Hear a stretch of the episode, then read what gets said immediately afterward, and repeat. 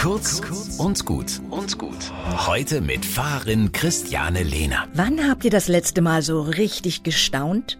So mit Wow, oh, ich fass es nicht.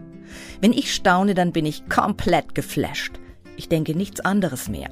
Ein bisschen ist Staunen ja so ein Gefühl aus der Kindheit, als es noch ganz vieles gab, was einen überrascht hat, was man nicht kannte. Wunderkerzen, Riesenseifenblasen, Zeppeline, Feuerschlucker, Trapezkünstler. Staunen ist eine Schwester von Wundern und Freuen. An Weihnachten haben wir es vermutlich oft erlebt. Ich mag Staunen. Ich kann ein bisschen was dafür tun. Ich kann mich in Situationen hineinbewegen, die mich überraschen, wo ich etwas Besonderes sehe oder höre oder schmecke.